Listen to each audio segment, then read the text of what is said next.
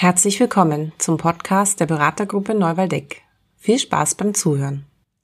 Ich freue mich, dass ich hier heute sitze mit zwei Kollegen, einer Kollegin und einem Kollegen, um genau zu sein, der Barbara Putzanich-Böltel und dem Frank Boos. Und äh, die sind heute hier in eurer Rolle als Buchautorin und Buchautor. Und wir möchten uns gerne in diesem Podcast unterhalten über das Buch Moving Organizations, das ihr geschrieben habt. Und wir steigen gleich mal richtig ein in das Thema und schauen da mal gemeinsam drauf. Und meine erste Frage ist, für wen habt ihr denn dieses Buch eigentlich geschrieben? Wir haben dieses Buch für Menschen geschrieben, die in Organisationen gestalten wollen, vor allem mit dem Fokus auf neugierig sein, was heißt Agilität für Organisationen und auch die neugierig darauf sind, was Resilienz und Krisen, wie das in Organisationen gestaltbar ist und wie man da auch ja, Impulse liefern kann. Also ganz viele neugierige Menschen sprechen wir an. Und zu diesen neugierigen Menschen gehören wir auch dazu. Ich würde nämlich sagen, wir haben auch das Buch für uns selber geschrieben, weil es uns geholfen hat, bei Dingen, die wir tagtäglich in der Beratung machen, ein Stück klarer zu werden in dem, was und warum wir es tun. Super, vielen Dank. Jetzt, wenn wir so drauf schauen, für wen habt ihr das geschrieben zum einen, aber was ist denn der, oder wozu dient das Buch? Was ist der Sinn dieses Buches? Also wie kann das auch von den Leserinnen und Lesern genutzt werden? Also ähm, wir haben uns eigentlich dem Thema, wie Organisationen sich verändern können oder sollen, gewidmet und damit, damit vor allem auch diesem Schlagwort Agilität, das jetzt mit vielen Organisationen in Verbindung gebracht wird. Und ähm, wir wollten hier eine Hilfestellung geben, um aus diesem sehr dubiosen oder allgemeinen Wort Agilität etwas sehr Spezifisches zu machen und zu sehen, wie man denn mit dieser Anforderung auch gut umgehen kann. Für uns ist Agilität quasi ein anderer Begriff für spielfähig bleiben. Und wie kann es gelingen, dass Organisationen in ihrem jeweiligen Kontext sozusagen spielfähig bleiben? Das kann für eine Behörde ganz was anderes sein als für ein IT-Unternehmen. Und das ist auch den aktuellen Umstand äh, äh, äh, geliefert, dass dadurch, dass die Welt draußen immer komplexer wird und auch, dass äh, immer mehr unplanbar und unsicher ist, ist, stellt sich die Frage, wie kann diese Spielfähigkeit dazu dienen, mit diesem Umstand umzugehen. Und mit dem haben wir uns in der Tiefe beschäftigt, indem, dass wir gesagt haben, was sind eigentlich die Bewegungen in der Gesellschaft für Organisationen und wie kann man mit dieser Spielfähigkeit, Agilität äh, äh, besser ins Spiel kommen in Wirklichkeit äh, als Organisation und Antworten darauf finden, indem man ganz einfach genau diesen Unterschied aufmacht, welche Hebel können wir finden, damit wir diese Spielfähigkeit besser lernen können. Da kam jetzt gerade schon so ein ganz interessantes Stichwort, und zwar das Wort Hebel. Da beschreibt ihr ja in eurem Buch neun Hebel. Und da würde mich jetzt interessieren, was ist denn so ja, was sind so die wichtigsten Hebel, wo ihr sagt, das sind erste Ansatzpunkte? Wenn man sich mit dem Thema beschäftigt, dann könnte man gut schon mal in die Richtung denken oder weitergehen. Wenn ich auf das Buch schaue, äh, gibt es neun Hebel und die, die, die wir alle beschrieben haben, äh, wo es von Entscheidungen über Kultur, über Purpose oder auch äh, Rollen und Verständnis und vieles mehr geht.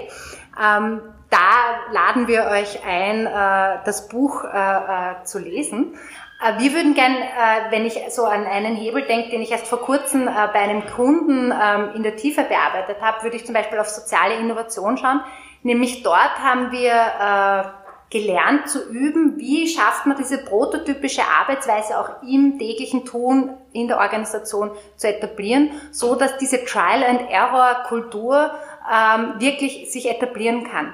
Und das Besondere in dem Fall ist aus meiner Sicht, dass es sich hier um eine traditionelle Organisation handelt, die eigentlich sehr hierarchisch geprägt war und heute versucht, wirklich in einen innovativen Modus zu kommen, weil sich für die zum Beispiel die Umwelt wirklich deutlich verändert hat, indem dass das Geschäftsmodell der Vergangenheit in der Zukunft nicht mehr funktionieren wird. Und insofern brauchen die eine neue Spielfähigkeit, die mehr auf Innovation einzahlt, damit die Produkte in Zukunft anders äh, an den Markt kommen können. Und diese prototypische Vorgehensweise zum Beispiel, wir haben hier etabliert in der Organisation Sprints in vier Wochen, äh, ein, ein, ein Reporting-System, wie sich die Leute updaten können, wie sie sich nochmal aufladen können und auch diese, diese Spielfähigkeit in Bezug auf Prototypen äh, wirklich über einige hunderte Leute ähm, in der Organisation zu etablieren. Das ist ein spannender Prozess und ist auch einer der Hebel, äh, den wir im Buch beschreiben. Bevor ich jetzt hier auf einen zweiten Hebel eingehe, möchte ich nochmal kurz zurückgehen, weil die Frage stellt sich überhaupt, warum müssen sich oder sollten sich Organisationen dieser The Thematik überhaupt widmen? Und unsere Beobachtung ist da, dass die Komplexität massiv gestiegen ist und vor allem durch die Digitalisierung, die gerade jetzt durch die Corona-Krise auch nochmal einen richtigen Schub nach vorne bekommen hat, Organisationen für ganz neue Herausforderungen stellt. Das heißt, die müssen mit einer riesen Komplexität zurechtkommen, also viele, viele Optionen abwägen und dann entscheiden können, um damit überhaupt im Spiel zu bleiben. Und damit das gelingt, müssen sie bestimmte Dinge anpassen. Und das haben wir über diesen neuen Hebel beschrieben. Und ein zweiter ganz wesentlicher Hebel ist der Hebel wie Führung und Macht in einer Organisation ausgeübt wird, also könnte auch sagen Einfluss verteilt wird. Und da ist auch hier die Beobachtung, wir bleiben wieder bei der, bei der Metapher oder bei dem Begriff der Spielfähigkeit, dass ähm, äh, die Verteilung quasi der, der, der zentralen Befugnisse in einer Organisation anders gestaltet werden muss. Und man kann das vielleicht bildhaft so ähnlich verstehen wie ähm, äh, traditionelles Fußballspiel hatte früher so quasi einen Captain, äh, der, der war ein, ein Pelé oder wie Maradona, wie immer sie geheißen haben, ein zentraler Spieler, um den sich das gesamte Spiel auch gedreht hat. Moderner Fußball ist viel mehr verteilt, da müssen alle in gewisser Art und Weise ständig mitdenken, mitplanen und mitentscheiden. Und das ist, wenn man so will, ein Bild eigentlich für eine neue Organisation. Und diese Frage, wie gelingt es, diese Art von Umstellung zu haben, dass alle in der Organisation oder viele in der Organisation in der Lage sind, auch wirklich gut zu entscheiden. Das ist in diesem Hebel genauer beschrieben. Das ist ein sehr spannendes Thema, weil natürlich die Verteilung von Macht und Einfluss immer eine schwierige Thematik ist, gerade in Krisen. Aber das ist eine der besonderen, wahrscheinlich sogar die größte Herausforderung, wenn man mit dieser Frage der Umstellung von Agilität zu tun hat. Da möchte ich vielleicht auch noch mal ein Beispiel geben, wie gehen wir mit dem äh, Thema Führung und Macht auch dann beim Kunden selber um und die Beobachtung ist, wenn es gerade um so eine Transformation geht, wo man hin zu einer neuen Spielfähigkeit kommen soll und man stellt dann so die Frage, wofür braucht es Führung und wie ist das überhaupt mit der Macht? Was wir häufig erleben, ist auch eine Form von Unsicherheit von Führungskräften, die sich sagen, ja, was heißt denn das jetzt eigentlich, dieses neue Führen und wie kann das gestaltet werden? Und wie wir da ansetzen, ist auf der einen Seite auch diese Führungskräfte mitzunehmen in dem, was ist die neue Aufgabe. Und das gilt es neu zu lernen und das ist auch herausfordernd auf der einen Seite. Und gleichzeitig braucht es auch so ein, wir sagen immer so, so ein, ein Geländer, an dem man sich gut anhalten kann, weil was Neues, die Vorstellung muss sich erst, äh, muss erst entstehen. Und in dem begleiten wir äh, äh, die Führungskräfte auch und das beschreiben wir, wie wir das machen im Buch, in dem zum Beispiel, wie, was heißt neue Autorität, es werden auch Tools beschrieben, wie man äh, äh das in der Organisation implementieren kann. Wir haben ja auch Tools, ähm, ähm, über 40 Tools beschrieben und da gibt es auch eine Anleitung, wie man das zum Beispiel einführen könnte. Genau, der, der dritte Hebel ist der, der Hebel der Entscheidung oder Entscheidungsfindungen und vielleicht auch nochmal zu dem Buch. Wir verstehen das Buch eben so, dass es einerseits dazu dient, sowas wie eine Diagnose zu machen. Also man kann mal hergehen und die neuen Hebel auf die eigene Organisation beziehen und sagen, wie gut sind wir bei jedem dieser Hebel und was ist eigentlich der Hebel, den wir als nächstes angehen müssten, um uns mehr in die Spielfähigkeit zu bringen. Ja? Und das kann äh, und wird je nach Organisation unterschiedlich sein. Bei der einen ist so, bei der anderen ist so. Und die wenigsten Organisationen müssen alle neuen Hebel auf einmal bedienen, ja? sondern manchmal genügt es zwei, drei dieser, dieser Hebel auch quasi anzugehen. Wir würden allerdings sagen, dass eine Organisation, die wirklich agiler werden will, auf alle Fälle danach trachten muss, dass sie ihre Entscheidungsprozesse agilisiert. Das heißt, dass Entscheidungen, wenn sie da so anstehen, möglichst rasch und gut und effizient getroffen werden. Und dafür bieten wir eine Reihe von neuen Methoden an, die es dafür gibt, wie solche Entscheidungen gemacht werden und auch eine Reihe von Übungen, wie man das ein Stück auch einüben kann, damit man quasi auch weiß, welche Typ von Entscheidung hier eigentlich auch zu adressieren ist. Vielen Dank schon mal für diese Einblicke in die neuen Hebel. Da haben wir jetzt drei davon gehört, so als Beispiele und erste Ansatzpunkte, was man tun könnte. Was jetzt äh, bestimmt auch interessant ist, ist einfach ähm, in der konkreten Umsetzung. Also ich lese jetzt das Buch und dann, was mache ich dann? Also was könnte ich dann konkret machen? Dann kann ich mir einzelne Hebel anschauen, habe ich schon gehört. Aber wie kann ich mit dem Buch auch noch gut weiterarbeiten? Also was sind da so Ansatzpunkte, die ich da für mich noch rausnehmen kann? also der Frank hat es jetzt vorher schon erwähnt, auf der einen Seite natürlich dieses, diese Möglichkeit, eine Selbstdiagnose auch durchzuführen, was ganz einfach sehr hilfreich ist, weil diese neuen Hebel so konkrete Verankerungspunkte sind und ich wirklich so auf auch Skalierung schauen kann, was funktioniert gut, worin kann ich mich weiterentwickeln. Das Zweite, ähm, was ich extrem hilfreich finde auch ist, dass man Agilität ganz einfach und Resilienz breiter äh, verstehen kann und auch in der Organisation schauen kann, wie resilient ist meine Organisation. Ja, also auch das als Analysetool zu nutzen für sich und sagen, wo, worin sind wir eigentlich schon gut? Da haben wir einen Buffer, darum geht's auch in, bei Resilienz. Und worin müssten wir uns eigentlich noch vertiefen, damit, wenn in Zukunft andere neue Krisen oder auch wenn man davon ausgeht, dass Krisen eigentlich das Alltäglicher werden, ähm, was muss ich da tun und wie kann ich mich darauf vorbereiten? Ein ganz wichtiger Punkt ist auch, deswegen deine Frage, Insa, sehr hilfreich ist, wenn ich weiß, quasi, was ich verändern will, ist dann die Frage, wie möchte ich denn diese Veränderung durchführen und was bedeutet das? Und für dieses Wie und wie ich dieses Wie ein Stück auch unterscheiden und einordnen kann, haben wir eine Landkarte entwickelt, eine Transformationslandkarte, die unterschiedliche Typen von ich sag mal, Veränderungszumutungen, ja, die jede Organisation, die diese Schritte angeht, bewältigen muss. Und das ein, gut, ein gutes Stück einzuordnen, um herauszufinden, was ist, sind denn hier die Notwendigkeiten, die hier angepeilt werden, die getan werden müssen. Das, dazu hilft die Landkarte, da sind so sieben verschiedene Typen sozusagen abgebildet und natürlich gibt es jede Menge Formen von Mischformen und man weiß überhaupt quasi, was ist denn jetzt notwendig, wenn man auf sich auf die Reise begibt, ähm, äh, um diese entsprechend auch umzusetzen. Und dann kann man die, diese Schritte dann äh, eins zu eins abarbeiten. Aber das wäre quasi jetzt ein, ein Punkt, der in dem Buch in einem eigenen Kapitel ganz ausführlich beschrieben ist und wo wir eigentlich viele gute Erfahrungen gemacht haben, wo auch Managementsteams sich mit dieser Landkarte äh, beschäftigt haben und dann für sich eine Klarheit bekommen haben, was sie denn eigentlich als nächstes auf den Weg geben müssen. Okay, danke schön. Ich frage jetzt mal so ein bisschen provokant, wer braucht denn das Buch gar nicht erst lesen? Also was für eine Zielgruppe sprecht ihr vielleicht gar nicht an? Ja, Leute, die glauben, dass da, äh, das Buch ein Konzept liefert, an dem ich mich dann orientieren kann und so setze ich es um und so funktioniert die Organisation äh, dann, an die richtet sich das Buch nicht. Weil ich glaube, eine dieser Voraussetzungen, die es genau mit diesem Buch auch zu lernen gilt, ist mit dieser Unsicherheit und Unplanbarkeit langfristig umzugehen. Und das ist schon auch für uns nach wie vor immer wieder eine Challenge. Und das, ist, das schlagt sich natürlich in diesem Buch nieder, indem, dass man ganz einfach diese Komplexität mal aushalten muss, soll, darf. Und äh, dann Schritt für Schritt schaut, wie man diese Komplexität reduzieren kann oder wie man sich in der bewegen kann eigentlich.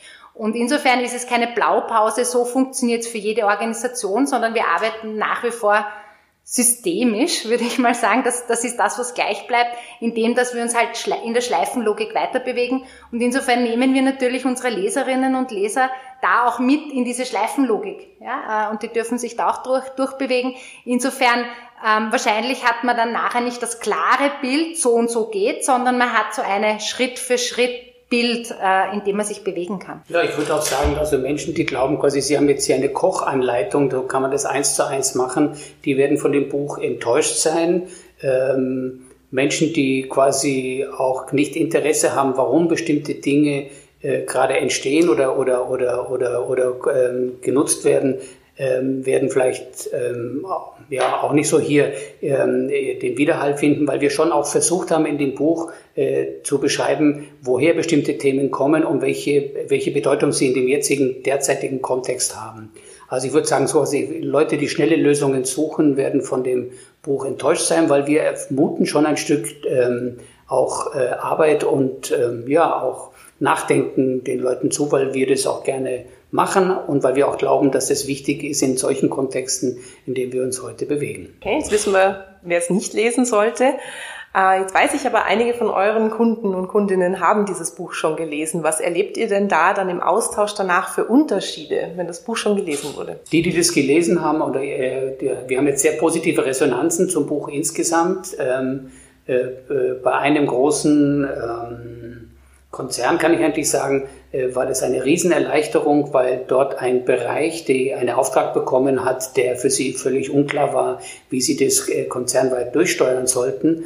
Und diese neuen Hebel haben ihnen eine Art von Klarheit vermittelt, die sie vorher nicht hatten und die ihnen die Möglichkeit gegeben hat, jetzt quasi für das nächste Jahr die gesamten Veränderungsprozesse in einer völlig neuen Art und Weise zu sehen und auch anzugehen, was äh, ihnen ohne dieses Buch nicht möglich gewesen wäre, weil so quasi der Auftrag, machen Sie mal unseren Konzern agiler unter einem bestimmten konzerninternen Schlagwort noch, äh, hat diese, diesen Bereich komplett überfordert und jetzt haben Sie eine sehr klare Handlungsanleitung. Das, was ich erlebe, ist auch so eine Form von Erleichterung.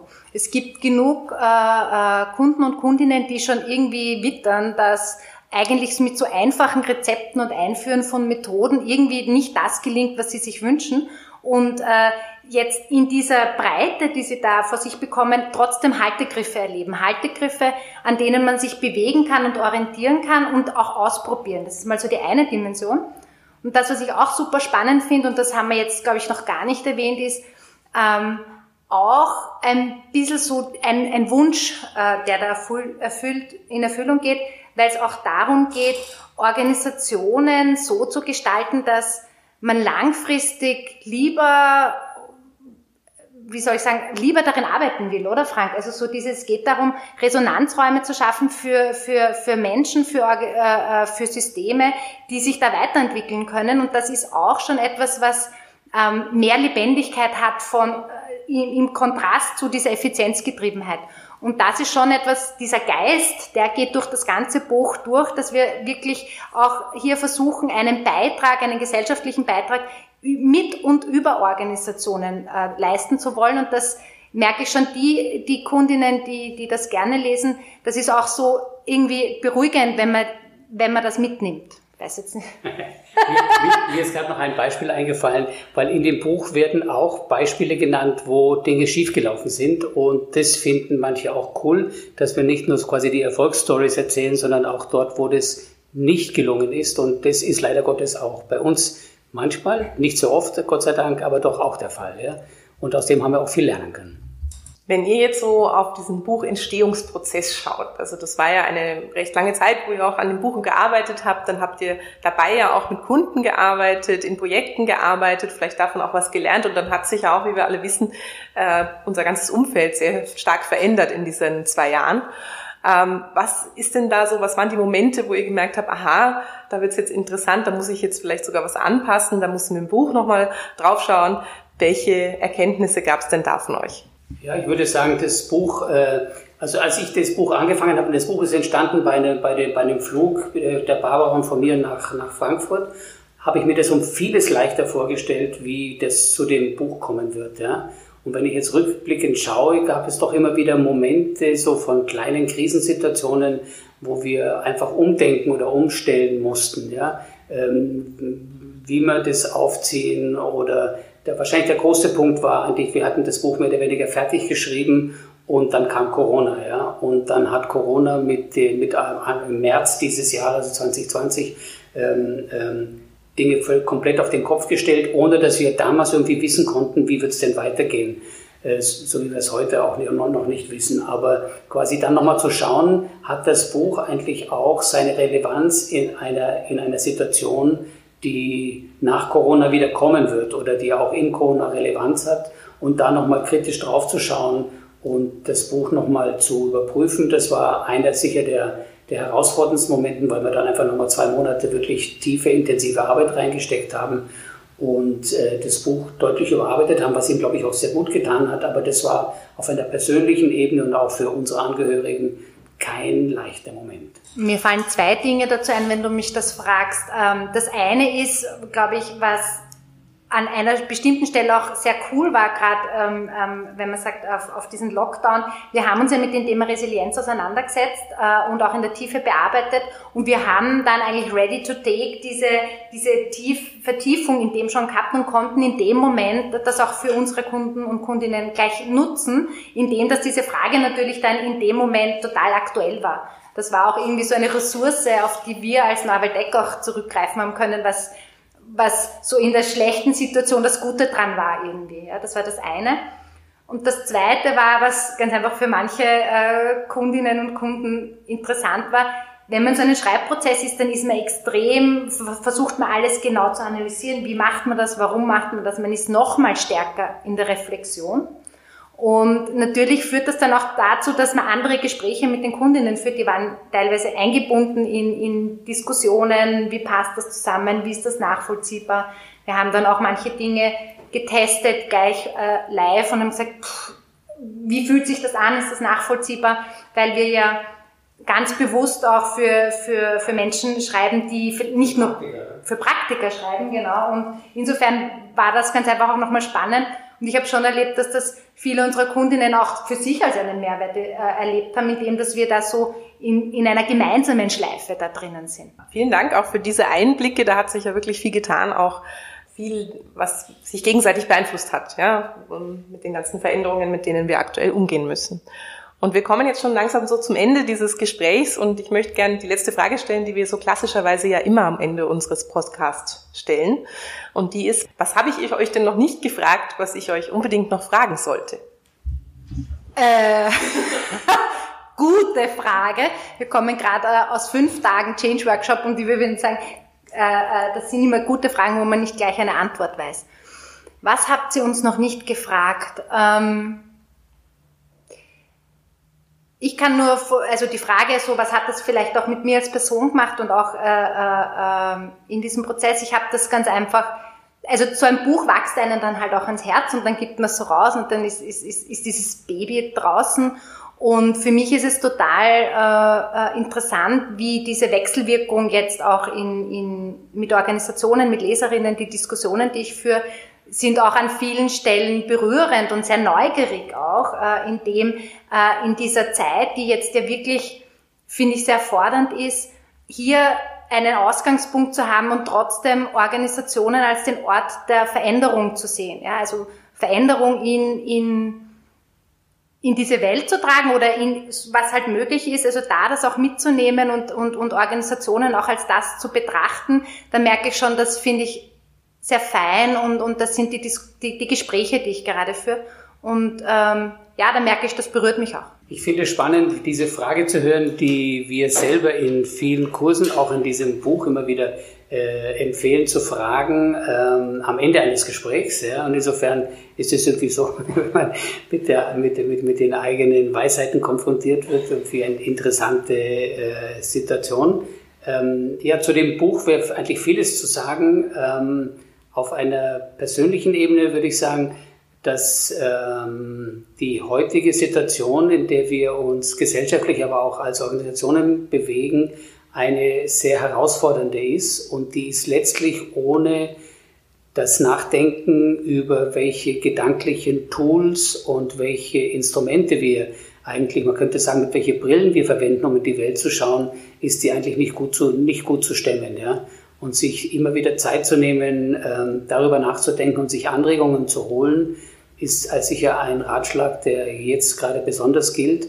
Und dazu hoffen wir mit dem Buch ein Stück beigetragen zu haben. Für uns jedenfalls war es eine tolle Reise, ähm, die ist auch für uns ein Stück greifbarer und, ähm, ja, und handhabbar zu machen. Vielen Dank an euch beide für dieses spannende Gespräch und diese Einblicke ins Buch. Und ja, wir verabschieden uns an dieser Stelle aus dem Podcast und bis zum nächsten Mal. Das war der Podcast der Beratergruppe Neuwaldeck. Vielen Dank fürs Zuhören. Wenn Sie Fragen, Feedback oder Anregungen haben, wenden Sie sich gerne an uns unter podcast.neuwaldeck.at. Vielen Dank und bis zum nächsten Mal.